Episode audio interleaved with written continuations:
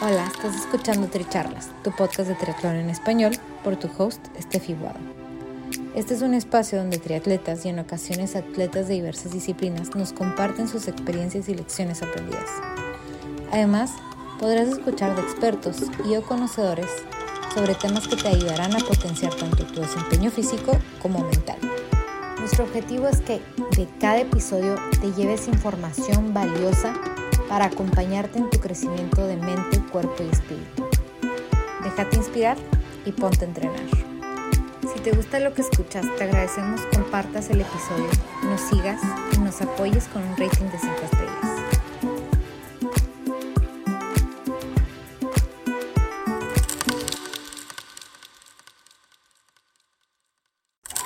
Bienvenidos al episodio 104 de Tricharlas, yoga como complemento para el triatlón.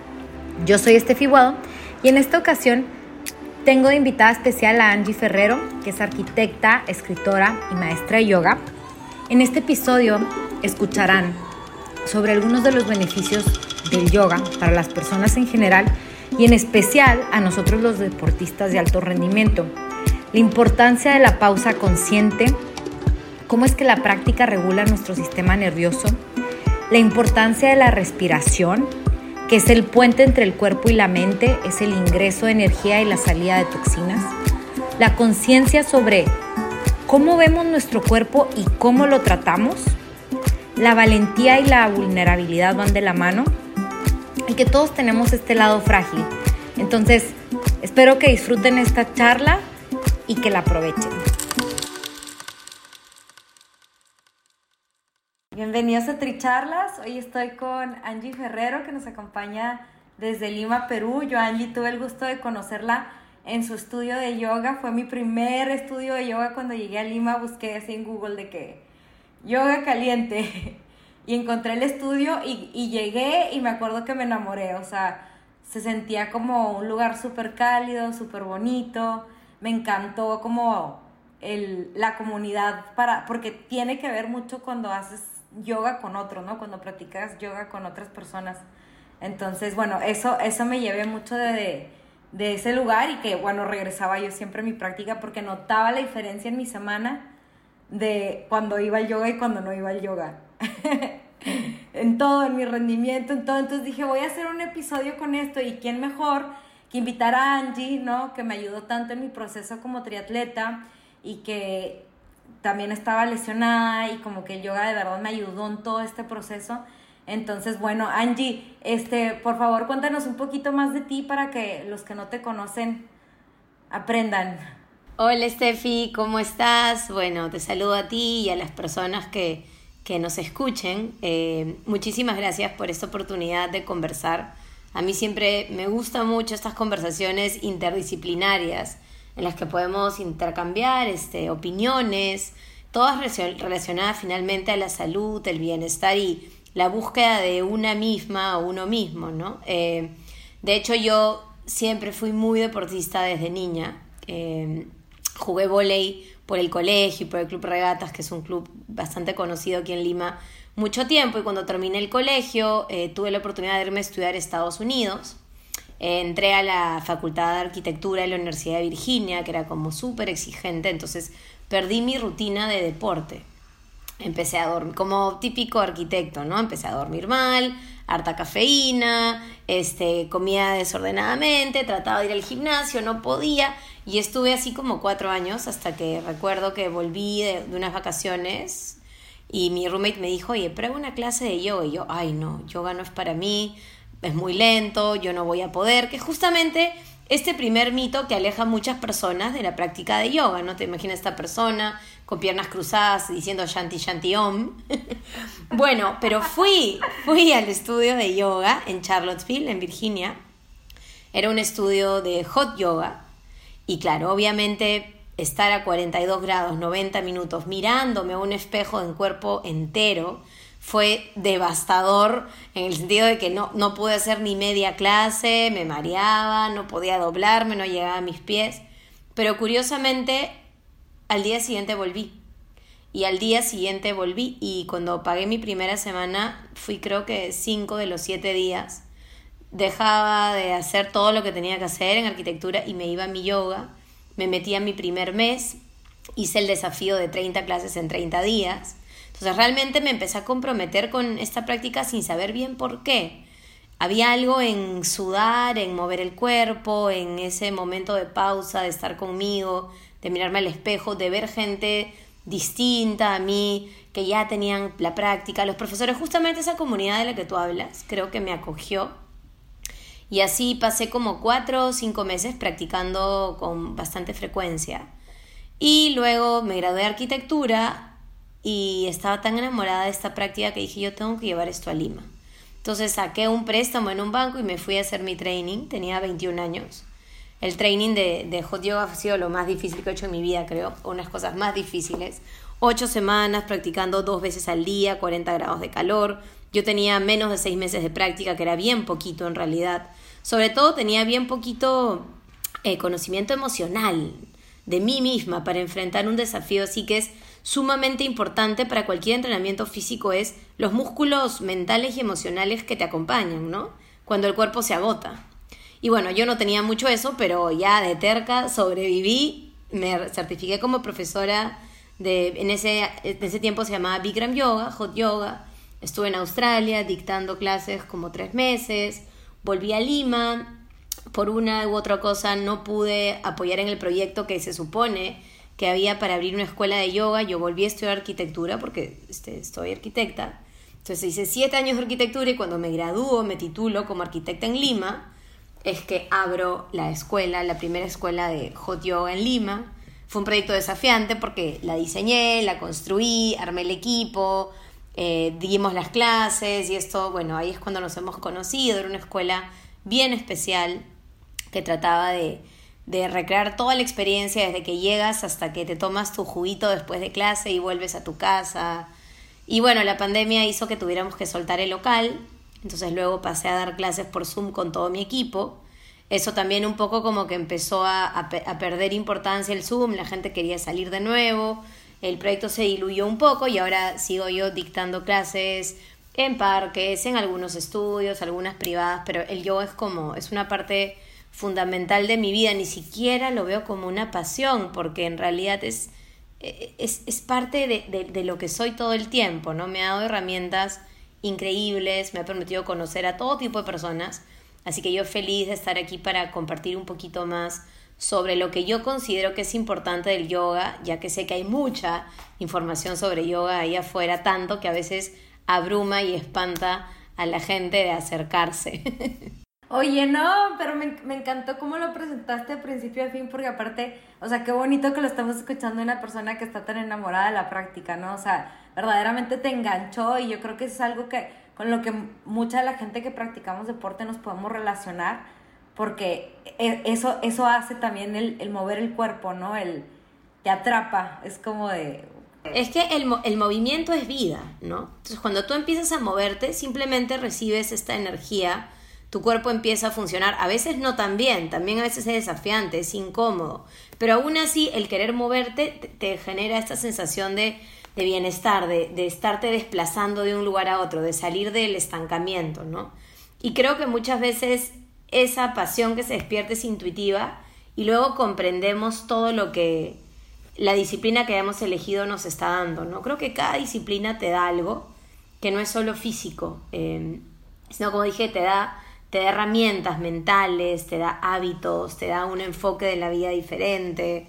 Así que yo soy pro movimiento desde subir, bajar escaleras hasta bailar, box, correr, este, surf, lo que sea. Este, yo sí creo que es fundamental estar en movimiento. Y, y ahorita, por ejemplo, contabas que tú has sido deportista toda la vida. ¿Qué tienes, o sea, qué fue eso diferente del yoga que, que dices tú? Sentí también estos beneficios diferente? Primero estaba, cuando yo vuelvo a, mi, la clase yo, estaba totalmente desconectada de mi cuerpo y tenía muy poca conexión con mis emociones. O sea, no, no había estado un poco deprimida, con ansiedad, como el 90% de la gente creo que estudia arquitectura, pero no lograba conectar conmigo. Estaba como peleada conmigo. Entonces, ese espacio de mirarme al espejo y estar 90 minutos con mi ruido, con mi fuerza, con mis dudas, con mis pensamientos, con mis achaques, con todo, empezó a construir un vínculo que ha tomado, no sé, 15 años. O sea, mi primera clase de yoga fue hace 15 años y doy clases hace también 14 años. Pero ese vínculo se sigue construyendo, es volver a ti, ¿no? Y yo de chica había jugado volei, que era un, un deporte, siempre había hecho cosas de equipo, porque siempre había estado para los demás, ¿no? Siempre dando, organizando, coordinando, me encantaban temas de liderazgo y de pronto yo creo que internamente, espiritualmente hablando, tenía mucho hambre, mucho hambre de conectar conmigo y conectar desde el silencio. Entonces creo que el yoga me dio, y es justamente de lo que probablemente vamos a hablar hoy, fue muy completo porque me dio una experiencia física, tipo muscular, física a nivel órganos, empiezas a purificarte, te da una experiencia mental porque empiezas a desarrollar ciertos patrones mentales y también empiezas a ver el loco que es tu cabeza, después hay algo emocional, porque la emoción está en el cuerpo, entonces si uno no mueve el cuerpo, la emoción no circula. Por eso es que el movimiento es tan importante, está totalmente vinculado, o sea, la emoción no está en la cabeza, está en tus hombros, en tu espalda, en tus riñones, en tu páncreas, ¿no? Y todo eso en conjunto me hizo dar un paso más allá, que es entrar en en una búsqueda más espiritual que siempre había tenido desde niña. Este, y es un poco conectar con tu silencio, ¿no? Y es así que llego a lo que ahora tal vez diría que es mi mayor interés, que es la meditación, ¿no? Yo siento que el yoga, además de darte un montón de beneficios, el yoga hablándolo como la práctica física de yoga, porque el yoga es, un camino de ocho peldaños, ¿no? Entonces estamos hablando de hatha yoga, del yoga con posturas, es una preparación para sentarte en quietud a meditar finalmente. Sí, sí, sí, y me encanta porque precisamente es eso, ¿no? La, yo creo que es eso la primera cosa que podemos decir que sería como el beneficio más grande, la conexión contigo, ¿no? O sea, como que de regresarte a ti mismo, de estar en esa pausa, me encantó esa palabra porque es como que puede estar pasando lo que sea allá afuera, pero en esos 90 minutos yo estoy en mi tapete y estoy sudando la gota gorda y este tiempo es para el tapete, ¿no? Para mi práctica. Claro, porque lo que, lo que pasa es que si yo estoy todo el tiempo en movimiento, me es mucho más difícil percibir el movimiento. Pero cuando yo paro y encuentro quietud, es cuando noto todo lo que se mueve, mi corazón, mis pensamientos, mi entorno. Por eso es que la quietud es tan importante y por eso es que la quietud es tan difícil. Porque estamos totalmente habituados a movernos y el único momento en el que paramos, dormimos, entonces perdemos la conciencia de esa quietud. Nos cuesta mucho parar porque aparte viene todo este bagaje cultural de que si paro soy flojo, que tengo que hacer, hacer, hacer, ¿no? Somos quehaceres humanos en vez de seres humanos. Pero el yoga te va, no te diría que te enseña, porque somos bebitos que hemos pasado nueve meses o ocho meses en la barriga de nuestra mamá, pero sí diría que te recuerda algo que has olvidado que es la importancia de la pausa consciente, de yo decido parar y observo, soy como testigo de lo que está pasando en mí y en mi entorno, que creo que es fundamental, ¿no? Para, para lo que hagas, en realidad, este, actividad, profesión, tener hijos, la pausa es, fundamental para ser un poquito más conscientes. Y, y, bueno, yo creo que eso de todas maneras lo podemos aplicar en todas las áreas de la vida, ¿no? Como que volver a ese momento de quietud, volver a ese momento de pausa que sentí en la mañana o que sentí en la noche y como que lo, me lo quedo, ¿no? Como que te lo, te lo quedas para usarlo después. Sí, totalmente, ¿no? Y justo hablábamos que, claro, la gente que corre, por ejemplo, este, me imagino que les cuesta mucho la pausa y lo veo cuando vienen a mis clases de yoga, ¿no? O a veces creen que les va a costar más de lo que creen, o sea, creen que no van a poder, no van a tener la paciencia para una clase de yoga, pero en realidad la disfrutan bastante porque todos tenemos hambre de pausa. Angie, y, y por ejemplo, de, toda la gente que pasó por tu estudio, ¿te tocó ver a, algunas personas así como que, que tú digas, me tocó ver gente que sanó lesiones con el yoga, que que se recuperó de, de, algún, no sé. Un montón, o sea, he visto cosas increíbles, sobre todo el yoga con calor. Uno de los beneficios de, o sea, del, la secuencia que practicábamos, que era una secuencia de 26 posturas, mirando un espejo, cada postura repetida dos veces bajo el calor, esa secuencia era especialmente sanadora para problemas de espalda, lesiones de rodillas, era un, no diría que curaba la depresión o la ansiedad, pero sí ayudaba a calmar muchos de los síntomas, este, mucho, todo, todo lo que puede generar el estrés, que a veces se, se convierte en un síntoma en el cuerpo. El yoga va hacia eso, ¿no? Es alucinante, problemas de migrañas. Y una de las cosas que recuerdo que más me llamaba la atención es que toda la gente después de su primera clase me decían, he dormido increíble. O sea, muchas personas tenían problemas para dormir y el yoga generalmente te ayuda a dormir muy bien, porque regula tu sistema nervioso. Sí, es cierto, tú siempre decías eso. Claro. Claro, porque estás, estás moviendo el cuerpo de manera integral, estás respirando y estás observando tu mente. Estás moviendo sobre todo la espalda, ahí está el sistema nervioso. Por eso es que el yoga regula muchísimo el sistema nervioso. Si estás con la energía de caída, te la levanta. Si estás muy acelerado, por ahí que te baja un poco esa energía. ¿no? Es, es un, el yoga es un gran regulador, porque estás regulando la respiración inhalas y exhalas la misma duración, eso incide justamente en tu cerebro, en tus pulmones, en tu corazón y mover la espalda, ¿no? Mover la espalda de manera como sistemática, o sea, hay toda una ciencia de cómo funcionan las posturas y cómo trabajas la espalda en relación con tu centro. Bueno, también ahorita mencionaste como el a nivel pulmonar, ¿no? Cuéntanos un poquito más de eso. Bueno, es que la, respiración es fundamental para todo, ¿no? Deberíamos respirar como, como queremos vivir. O sea, la respiración es el puente entre tu cuerpo y tu mente. Es el ingreso de prana, de energía vital, pero también es la salida de toxinas.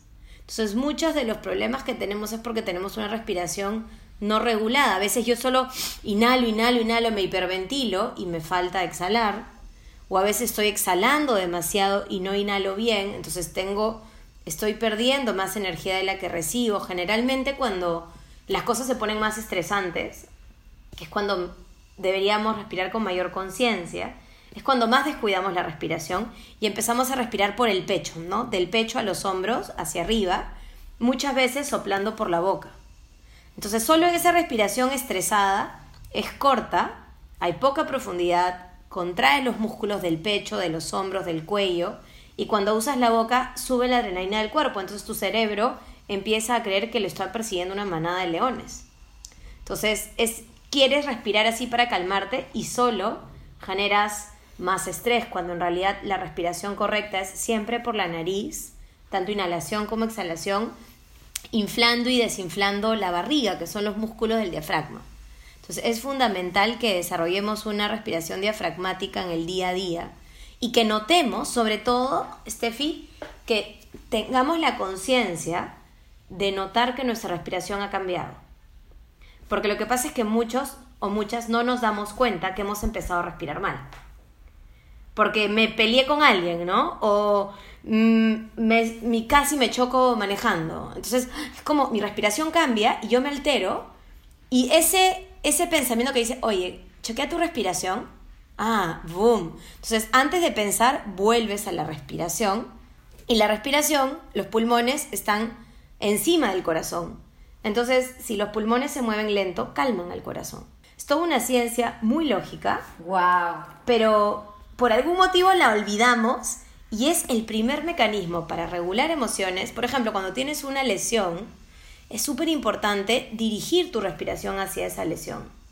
O sea, poder realmente tener, es tu primera herramienta, es gratis, está en ti todo el tiempo. Entonces, recurrir a la respiración yo creo que siempre lo primero, frente a cualquier situación. Y bueno, ahorita lo mencionaste, ¿no? Cuando estás como en esa búsqueda de energía de prana, es una respiración un poquito más rápida. Y la otra un poquito más lenta que te ayuda a calmar, ¿no? En esos momentos después de un susto. Exacto. Pero lo ideal es que tu inhalación y tu exhalación duren lo mismo, ¿no?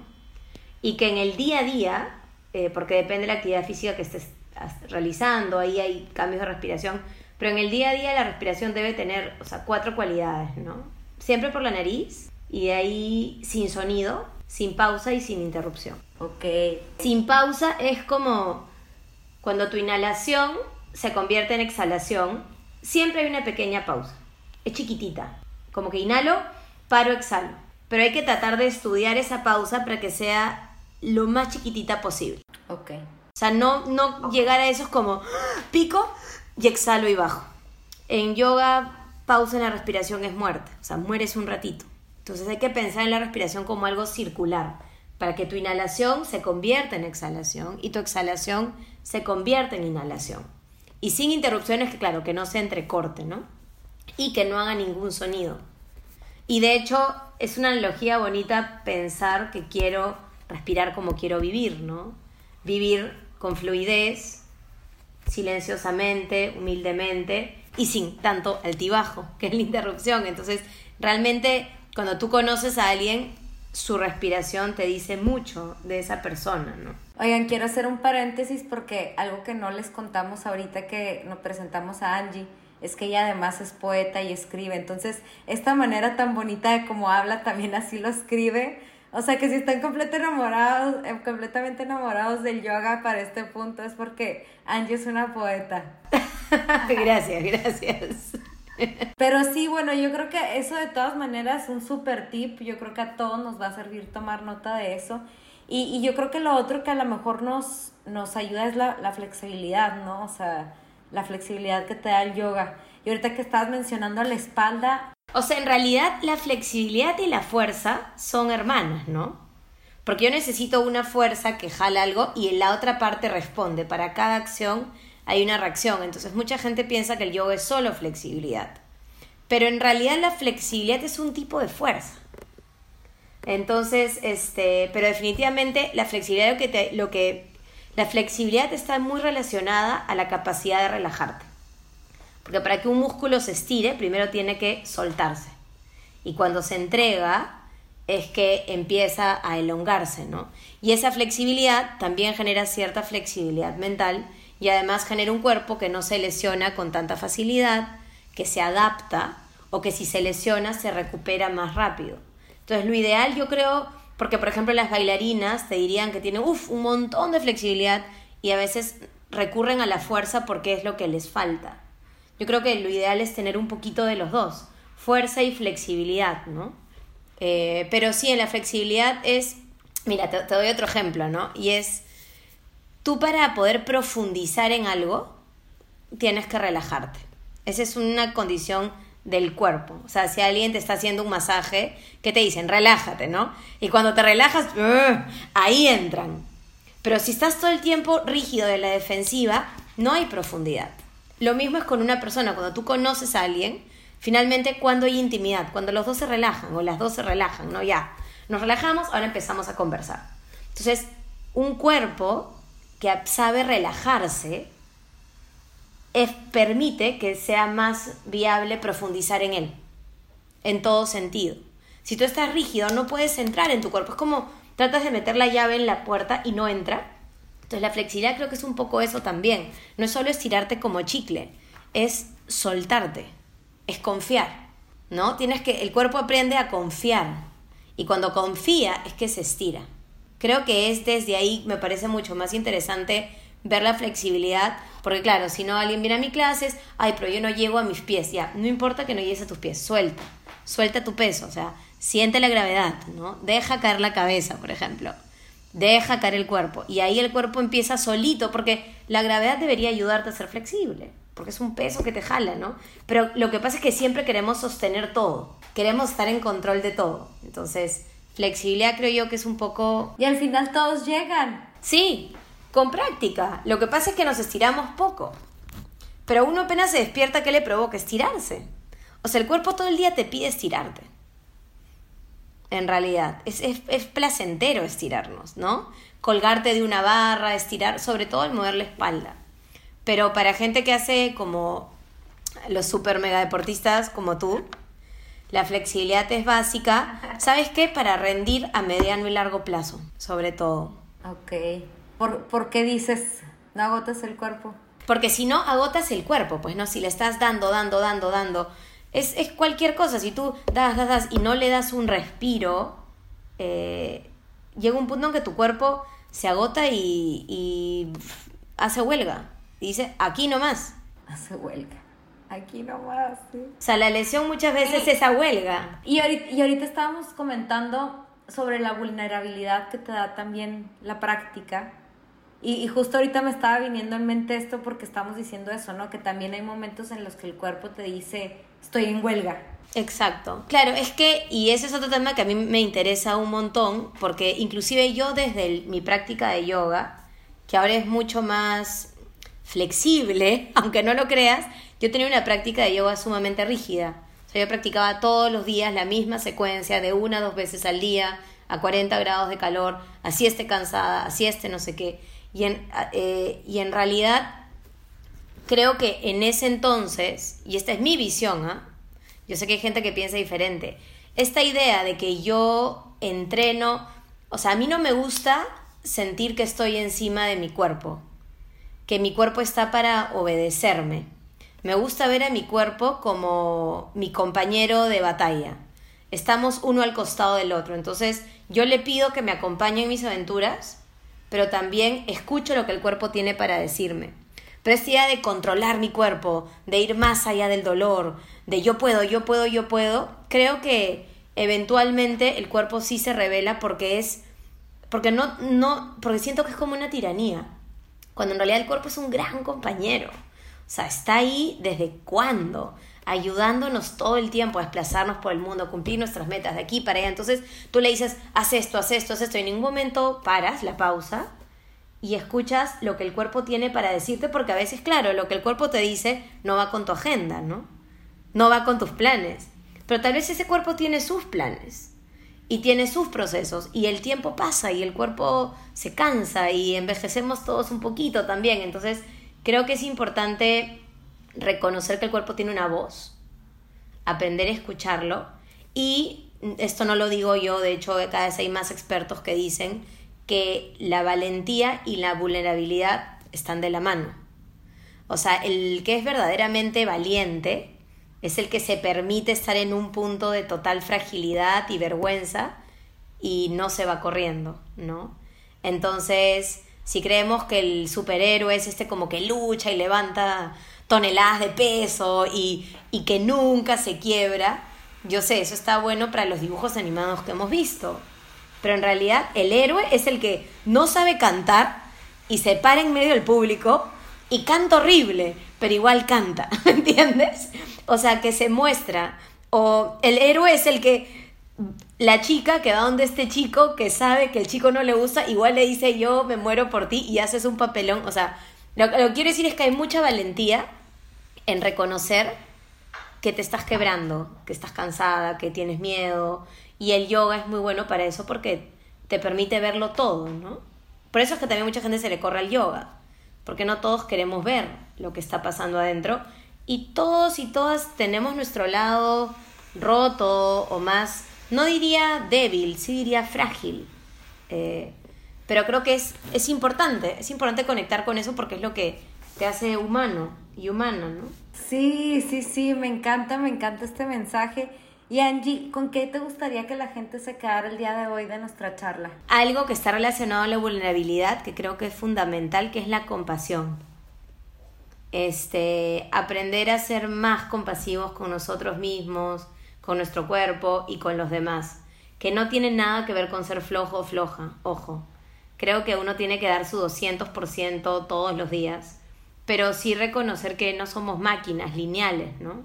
que todo está cambiando, que tu cuerpo está recibiendo información de afuera, o sea, el día que has tenido una pelea con alguien, probablemente no rindas igual, porque porque eres emociones, porque eres pensamientos, porque eres memoria, porque el clima cambia, porque las mujeres sobre todo son cíclicas, entonces yo las y los invitaría a que sean mucho más compasivos con, con uno mismo y con los demás, este, con la gente que entrena contigo. Creo que este mundo necesita que, que sí, más compasión, que nos perdonemos más. Eh, y creo que ahí hay una gran fuerza en la compasión.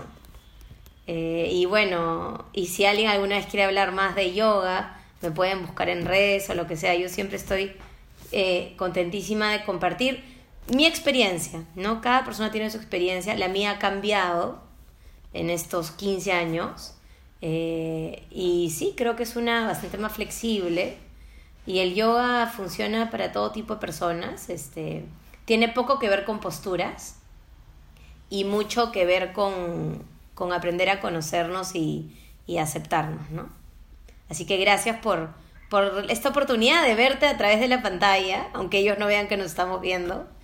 Y, y porque siempre hace bien, hace bien este, conversar de estas cosas y generar estos espacios. Muchísimas gracias, Angie, me encanta. Yo sabía que le, esta, esta entrevista me iba a encantar porque tú de verdad hablas súper bonito y, y, tienes un mensaje muy bonito que, que dar. O sea, se nota que, que son años de preparación, que son años que has estado experimentando todo esto y lo puedes hablar de primera mano, ¿no? O sea, que eres testigo de no solamente tu vida, sino la de mucha gente más. Entonces, pues muchas gracias. Y como dijo, la pueden seguir en Espacio Yoga Perú. Este, y también tienes tu cuenta aparte en Instagram que es de Angie Ferrero, ¿se llama? Está como Angelina Ferrero, bueno, es angelina.a, pero si no, ahí te la paso. Pero sí, y aprovecho para desearle mucha suerte a las y los que estén preparándose. Yo sé que yo siempre respeto y admiro mucho el coraje que tienen los maratonistas, los triatlonistas, los veo corriendo y realmente me quito el sombrero. Así que mucha suerte para, para que sigan cumpliendo sus sueños, ¿no? En serio, les, deseo lo mejor y gracias a ti, Steffi, y te felicito por, por este espacio. Muchas gracias. Sí, en algún lugar del mundo. Nos despedimos. Chao. Chao. Gracias por ser parte de esta comunidad de atletas inspirando atletas. Este espacio es traído a ustedes en colaboración con Ojana Triathlon, donde atletas de todo tipo nos comparten sus experiencias y lecciones aprendidas a través del deporte. Los invito a suscribirse al podcast y ponerse en contacto conmigo a través de la página en Instagram de Tricharlas donde me pueden dar sus comentarios, sugerencias, si conocen alguna persona que tiene una historia para compartir con nosotros. Y estamos en contacto.